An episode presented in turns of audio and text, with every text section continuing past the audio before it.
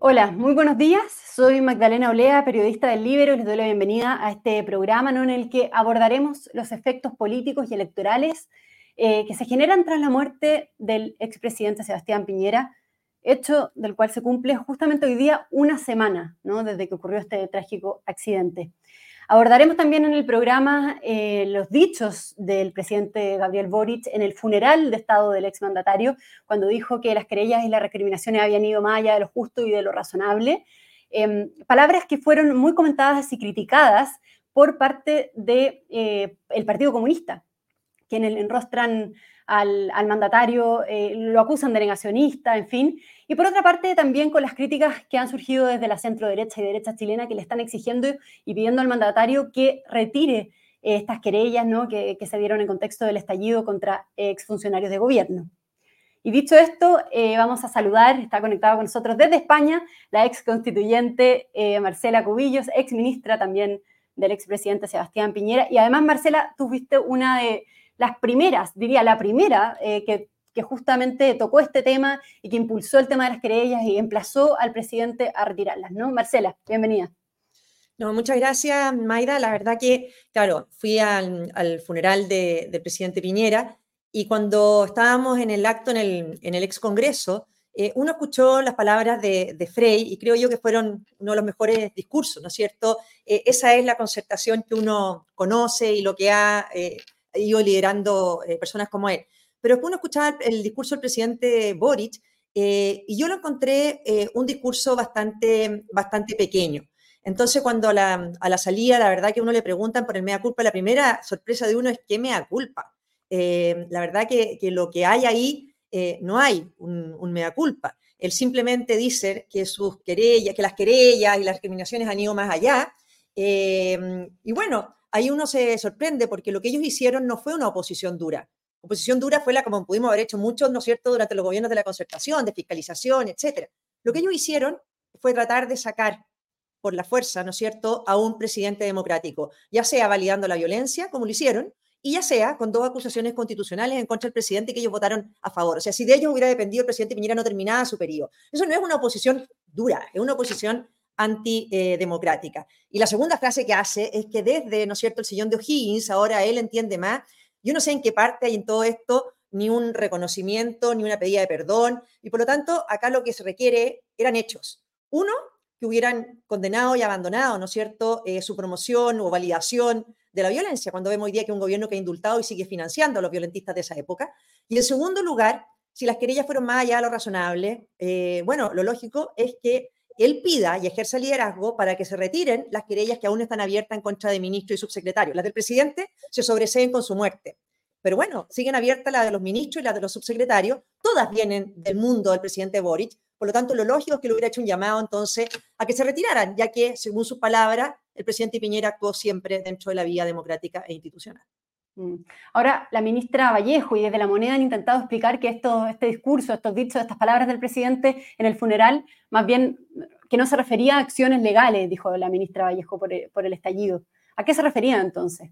A ver, las explicaciones que yo he visto son increíbles. Incluso escuché eh, al eh, dirigente Vela, creo que es el presidente de, mm, del partido, creo que del partido del presidente, de uno de los partidos del Frente Amplio, decir que el presidente Boric por querellas la usaba, no sé si en la segunda acepción, no en la tercera, o sea, ya están recurriendo a la Real Academia Española para tratar de interpretar lo que dijo el presidente Boric. Pero no solamente quedó claro lo que dijo respecto a las querellas, sino también sobre el actuar siempre dentro del marco institucional. Por lo tanto, no se entienden que sigan existiendo ministros em, acusados y querellados eh, frente a estas declaraciones. O sea, sería muy válido, por ejemplo, que el presidente Boric esas mismas declaraciones las hiciera en los procesos judiciales, Em, y sería bastante relevante. Entonces, yo creo que todas estas interpretaciones de después em, son bastante audaces, por decirlo de alguna manera. Ahora leía justo antes de partir esta entrevista a Camila Vallejo eh, decir que ellos siempre habían actuado eh, por la vía democrática como oposición, lo que es definitivamente una mentira.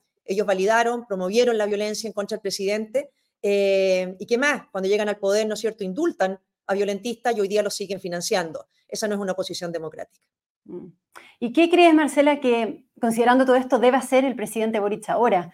Em, ¿Tiene facultad o no tiene facultad para retirar las querellas como tú estás pidiendo? Eh, porque hay quienes plantean que no la tendría.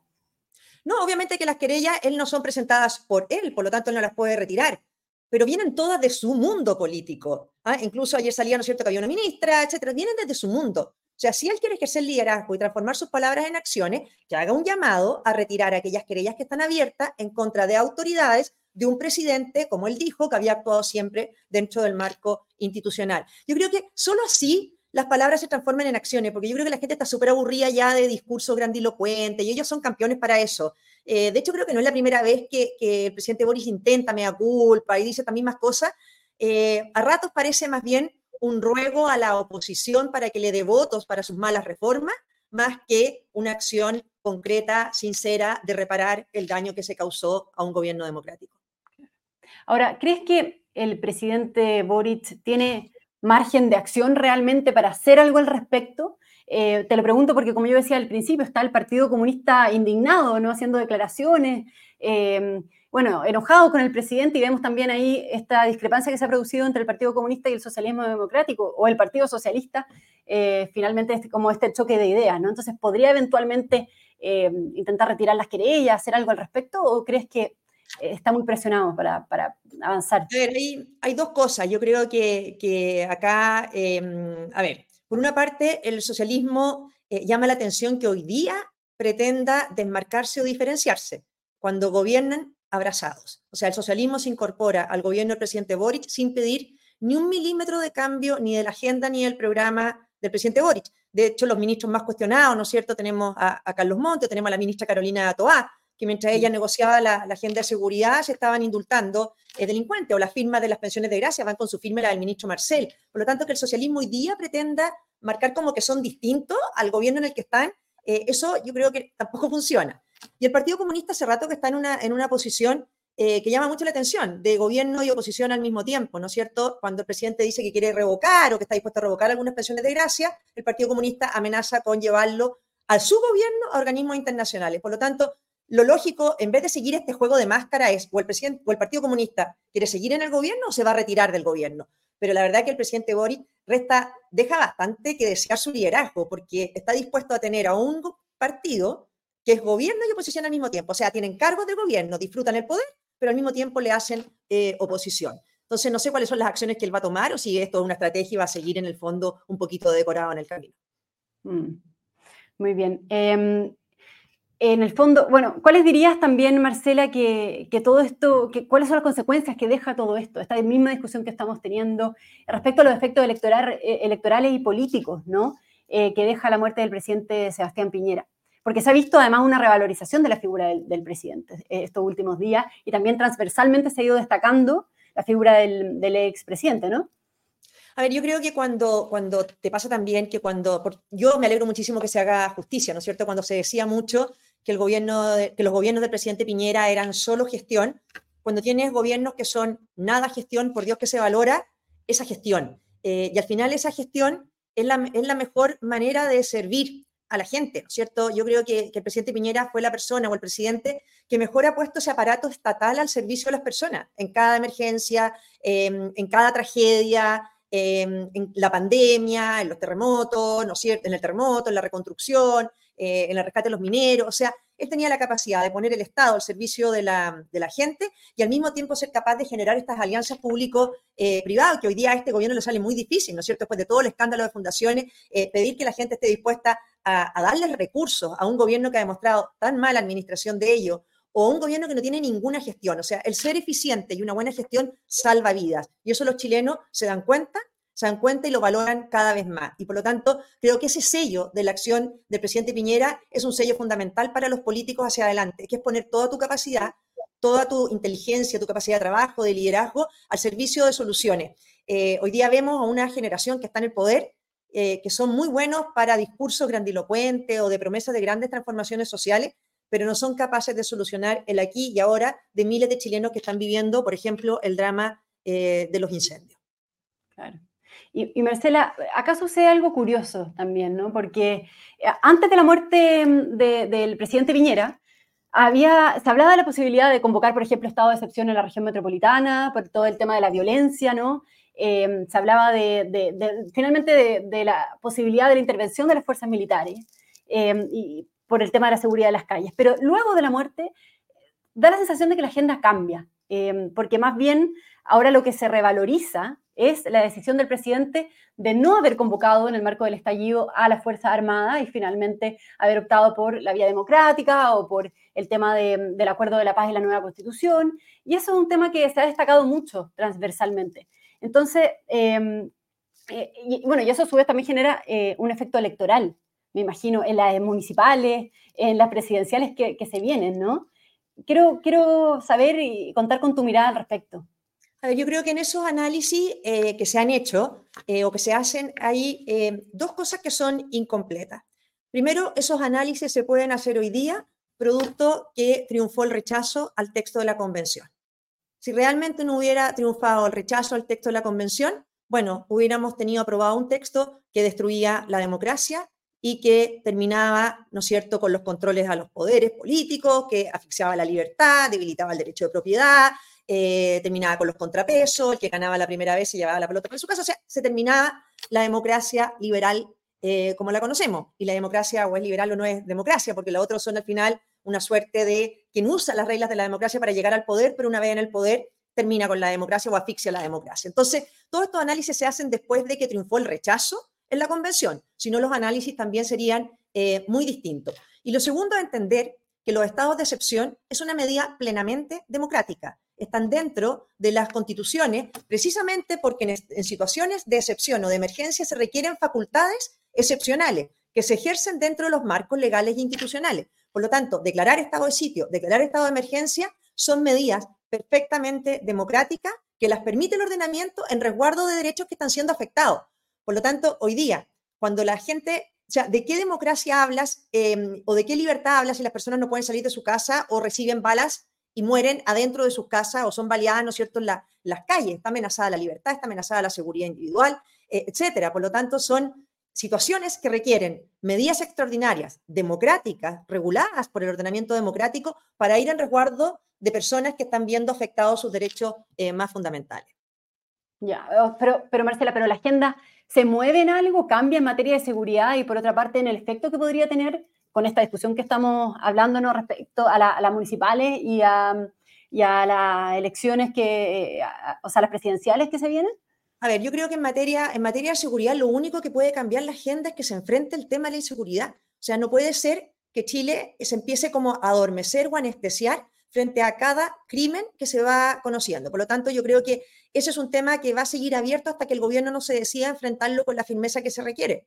Eh, porque si no, quiere decir que los políticos están anestesiados frente al drama o se están, eh, por así diciendo, durmiendo frente a este drama y eso yo espero eh, que no pase. De hecho, en esa la, agenda en, los dramas que están viendo chilenos no cambia. De hecho, fue la propia Cecilia Morel la que dijo que ojalá, ¿no es cierto?, que todo esto no, no desmerezca o no, o, no, o no haga olvidar lo que están sufriendo las víctimas en, en Valparaíso. Es en ese sentido la agenda. La agenda electoral, yo lo que sí espero que, que, se preserve es eh, y se avance en la unidad, no solamente del sector, sino la unidad de la oposición.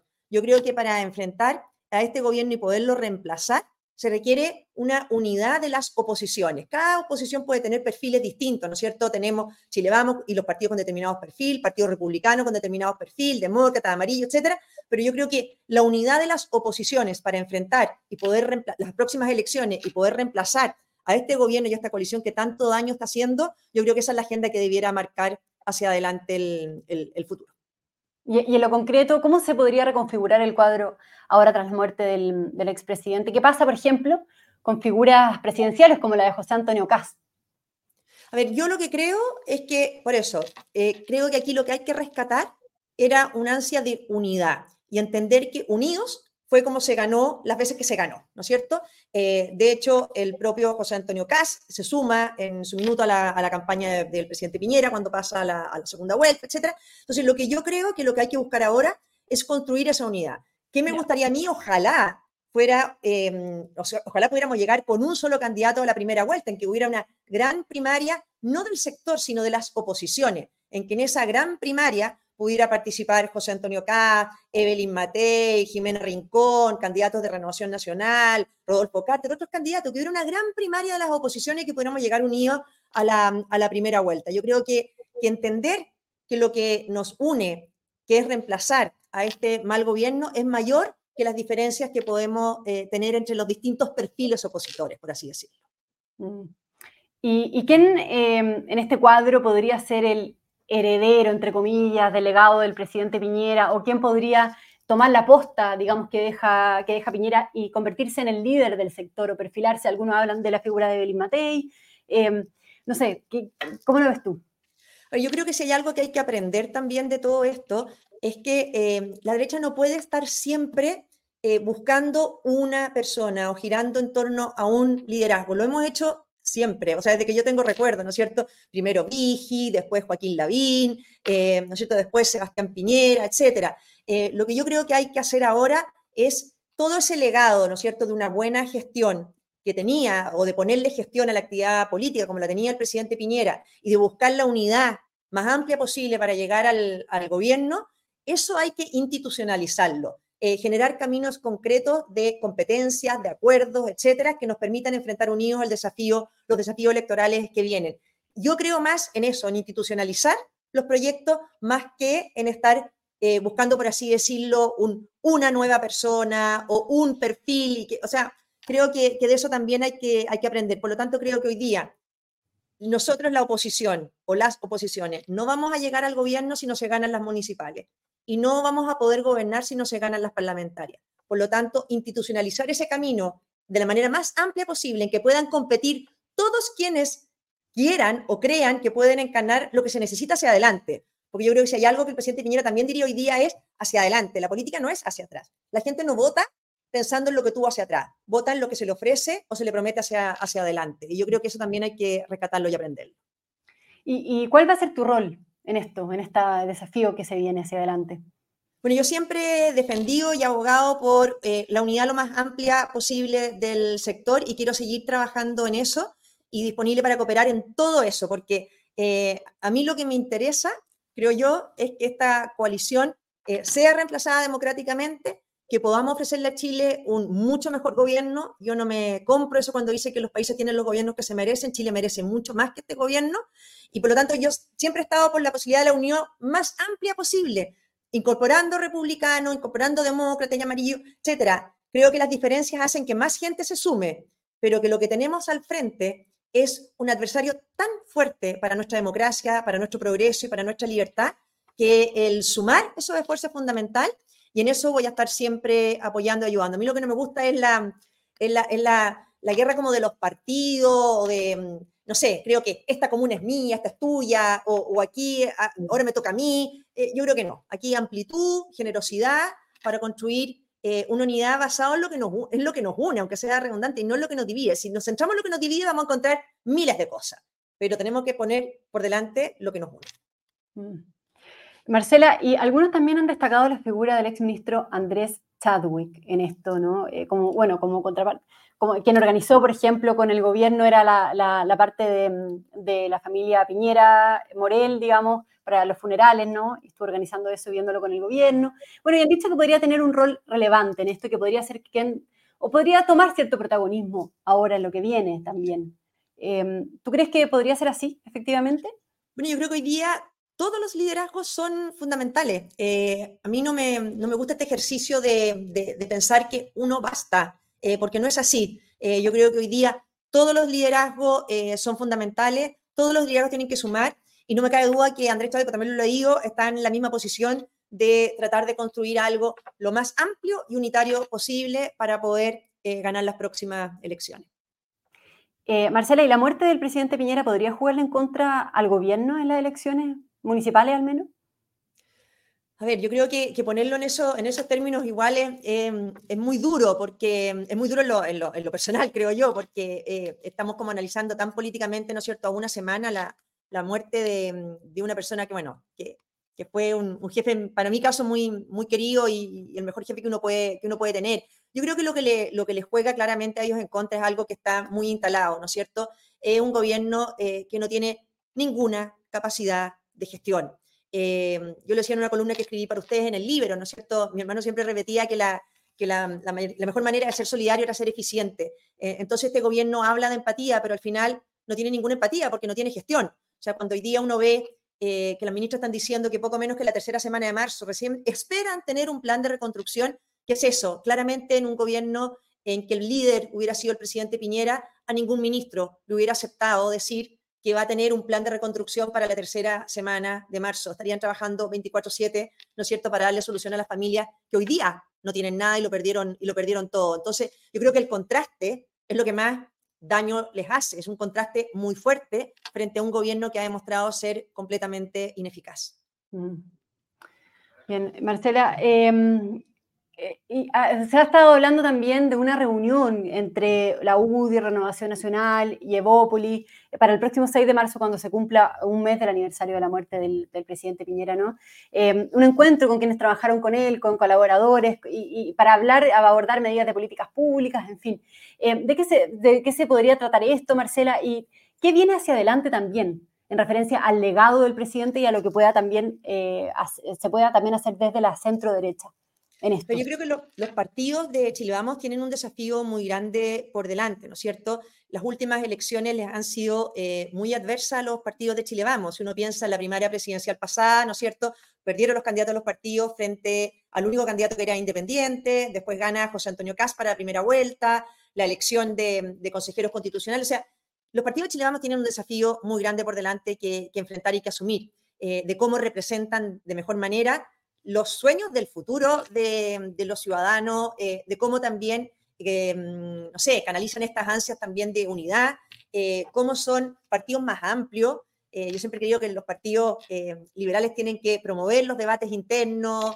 entonces yo creo que ellos tienen un, los directivas de los partidos de Chile Vamos tienen un desafío muy grande por delante. Yo espero que esta, me parece una buena señal, ¿no es cierto?, poner este, este plazo para juntarse. creo que hay que conversar siempre mucho más. Y ojalá, vuelvo a decir, ojalá el espíritu sea ampliarse a, todo, o sea, que las oposiciones unidas puedan eh, enfrentar los desafíos eh, municipales de este año y parlamentarios y presidenciales del próximo.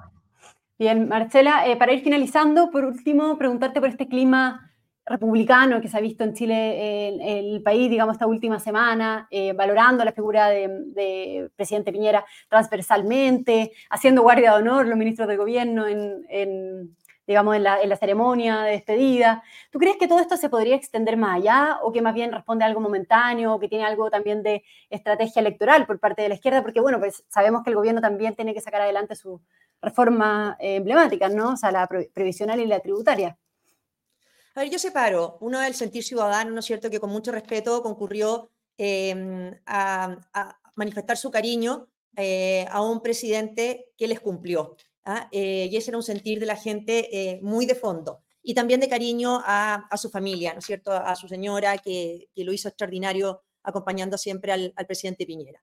Respecto del gobierno, bueno, yo aquí repito lo que dijo em, el dirigente eh, Vela, que dijo que el discurso del presidente era lo que correspondía en ese momento. Entonces uno dice, ¿qué quiso decir con eso? O sea, que el presidente dijo lo que correspondía en ese momento y solo para ese, eh, solo para ese momento. Yo la verdad que sorprendernos porque el gabinete o el presidente o el gobierno hayan tenido un comportamiento de estadistas durante las ceremonias de funerales de Estado eh, es el desde, o sea, es como haber tenido demasiada poca expectativa de pensar que no se iban a poder comportar medianamente como estadistas durante un funeral de Estado de un expresidente.